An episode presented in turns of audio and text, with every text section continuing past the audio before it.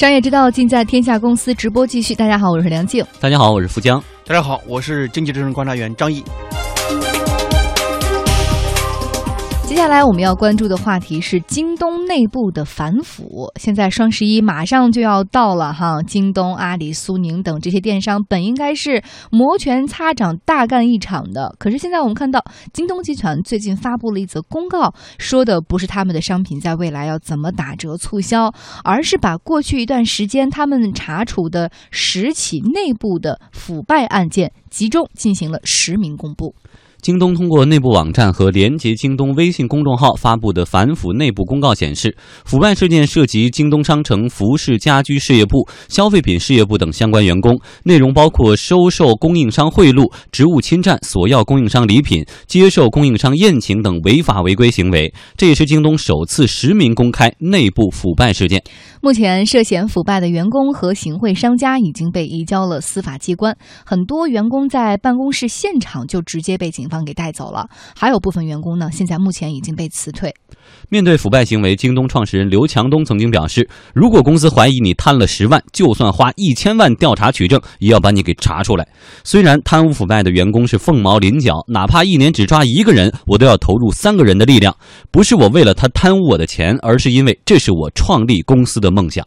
在北京市悦城律师事务所合伙人岳深山看来，自曝家丑、自我净化，让企业变得更加强壮。根据刑法的规定呢，像利用职务的便利收受各种名义的这种回扣或者手续费归个人所有的，是按照非国家工作人员受贿罪来进行处罚。收受五千元以上的，那就有可能会被追究刑事责任了。那另外，我们还看到他有主管侵占公司商品的这种行为，那这个的话有可能会构成的是职务侵占罪。根据刑法的规定呢，侵占公司财产、将公司财物非法占为己有的，利用职务上的便利的行为，将会处五年以下的有期徒刑或者拘役；那数额巨大的，将会处五年以上的有期徒刑，并处罚金。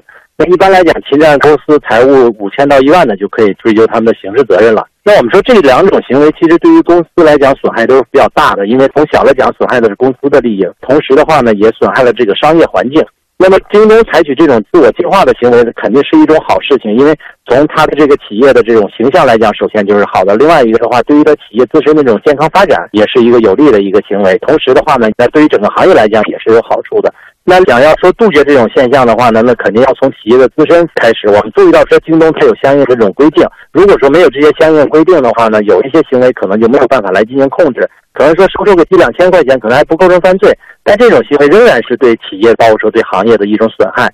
所以说，如果说想要避免这种情况再发现的话呢，那应该是建立好相应的制度。对于这种违规的行为、违法的行为，甚至犯罪的行为，一定不能姑息，要及时的发现，及时的处理，那及时的移交给国家机关来进行刑事审判。这样的话呢，我想会有好的一个作用。嗯，目前京东所面临的内部的贪腐问题，绝不仅仅是他一家公司才有的。随着企业的壮大，很多公司都会在发展过程当中，尤其是逐渐壮大过程当中，会发现在一个特定时期就会大规模的爆发一些这种内部的贪腐事件。这种大企业病为什么这么多年一直没有被根治掉？它的根源在哪儿？张毅觉得呢？呃，这是一个必然的问题，不是说大家觉得，哎，是不是在这个点时点推出这样一个新闻，是有京东自我炒作这种痕迹和这个意图在里面？因为马上到双十一了嘛，呃，有这种可能性，但我觉得应该不是主要的原因。这也不是个好的炒作点。不是主要原因，他想通过这种方式呢，向外界张示说京东是一个讲诚信和有贪必诉的这样一种呃好企业。呃，但是呢，应该说。这种事儿呢，不光是电子商务企业存在，呃大量的各行各业，只要你是规模性的企业，只要你涉及利益的呃情况之下，就会存在这种局面。你看，我们印象非常深刻，在二零一一年的时候，当时马云不也是痛下杀手嘛？当时大概一千多个供应商呃造假，呃通过造假的方式，呃这个造假是内外勾结的一种造假，内部有员工有店小二。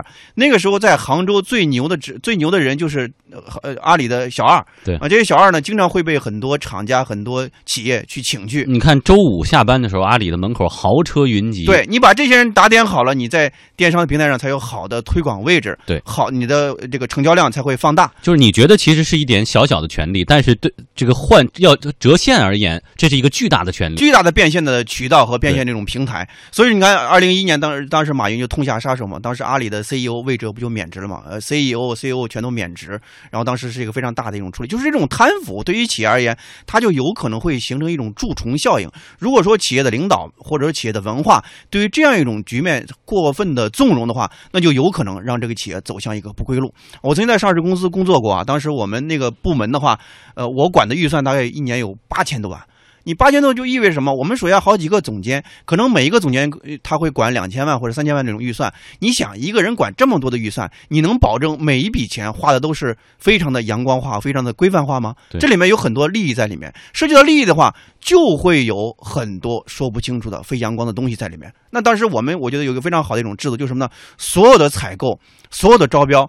都要是集体来商议来决定啊，比如说选一个公关公司啊，比如说做出一个什么活动的话，那任何环节都是大家共同来讨论来决定。你选哪个供应商，每个人提一个方案，最后去 PK、去比稿、去竞标，然后大大家来打分，这种方式呢就相对透明一些，相对公开一些，而不是。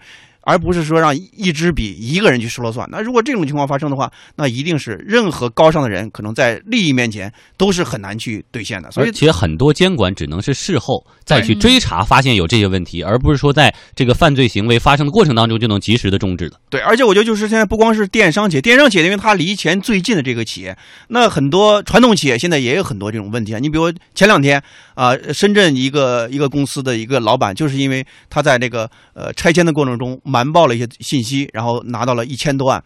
还有两个信息更可怕，就两个非常知名的国有企业，一个呢是东北的企业，东北地区最大的煤炭企业龙煤集团的下属企业的一个分公司的副总经理，贪污了多少呢？贪腐了多少呢？三个亿，啊！还有河北的一个最大的担保公司，国有的担保公司，最大担保平台的那个公司都快破产了，老板贪污了多少呢？两个多亿。就是什么呢？我们以前感觉可能国有企业的管理可能是相对比较规范的，很多民营企业说，哎，我们要向国有企业去学习，学什么呢？学国有企业的管理。现在来看的话，国有企业的管理也不是那么规范的，也有很多漏洞在。这两个企业都是很知名的企业啊。那个龙煤集团是东北地区最大的煤炭企业，员工二十五万，但是就是他下属的一个一个公司的副总经理，常年在北京自己包一个总统套房办公，就这种局面存在了很多年。但是我们的制度，我们的监督我们的管理形同虚设，所以说这次刘强东发火，我觉得是非常必要的。就对于这样一个成长期的企业来说，如果不能把任何的豁然的风险、任何的小的迹象、小的苗头扼杀在摇篮之中的话，那么对于一个企业来说，就是会让这个企业垮掉。刚才我谈到那个贪腐了三个三三个亿的那个企业，现在已经走到了崩溃的边缘，它负债已经超了五百亿。河北那个最大担保公司现在也濒临破产的边缘。这两个企业都是非常知名的国有企业，但就是被这些蛀虫。被腐蚀掉了。嗯，可是当巨大的利益去摆在人性的坚持面前，其实很很少有人能够就是说我可以抵抗住这些诱惑。那如何才能让这些企业在发展过程当中不为这种贪腐的蛀虫所害？那又什么样的有效的管理制度可以及时的遏制住这些贪腐的苗头呢？广告之后，我们继续来跟大家一起分享这样的一个话题。行遍世界，坐看云起。首都航空带你玩转世界，最低往返四百八十元起。现已开通沈阳经青岛至墨尔本，十二月将开通杭州经成都至马德里，杭州经青岛至温哥华。详情请关注首航官网。我爱你。豆仔吗？比幸福不一样比。满心的岁月们。比强大的。那就那个。사랑해 요。 我爱你，华夏保险，珍视每一份厚爱，让华夏充满爱。 华夏保险，世界前行的力量来自对创新的不懈坚持。全新一代迈腾由内而外全面创新，引领同级精英座驾新典范，领创如你。详询四零零八幺七幺八八八，一汽大众。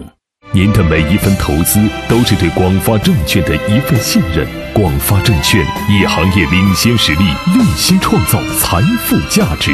广发证券二十五周年。专业、专心、专为您。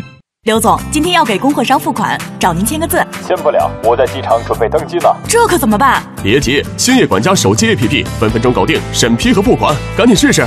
这么快，刘总已经签了，审批转账一分钟搞定，还免手续费。手机轻松一点，企业资金审批、支付、理财随时随地搞定，企业资金更是安全有保障。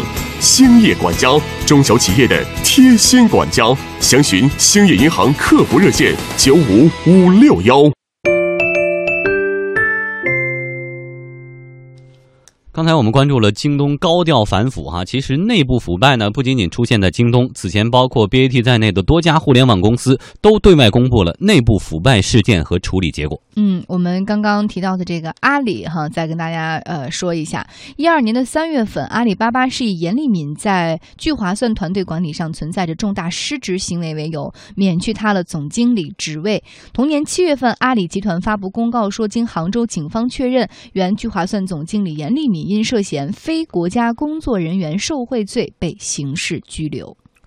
再说腾讯，二零一五年三月，一名员工违规用外部用户违规违规为外部用户解密 QQ 号码，并且收取了好处费十万元。腾讯反舞弊团队收到举报，并且调查取证，这两名员工随即被解除劳动关系，并且移交公安机关处理。检察院已经对这种员工批准逮捕了。嗯，而另外一家百度呢，今年九月份也是发布了严重违纪案件通报，其中对十七起严重的违纪案件进行通报，包括糯米渠道部、商务合作部、搜索产品市场贴吧等多个部门，其中成为了这种重点处罚的部门。那具体的处罚上来看呢，轻则开除，重则移交司法机关。那这一次调查和严惩的苛刻程度，在百度历史上也很罕见，甚至还涉及到了对部分已经离职的。的实习生，这两年方兴未艾的互联网经济层出不穷的内部腐败案件，也有声音质疑互联网公司是否正在成为内部腐败的高发区呢？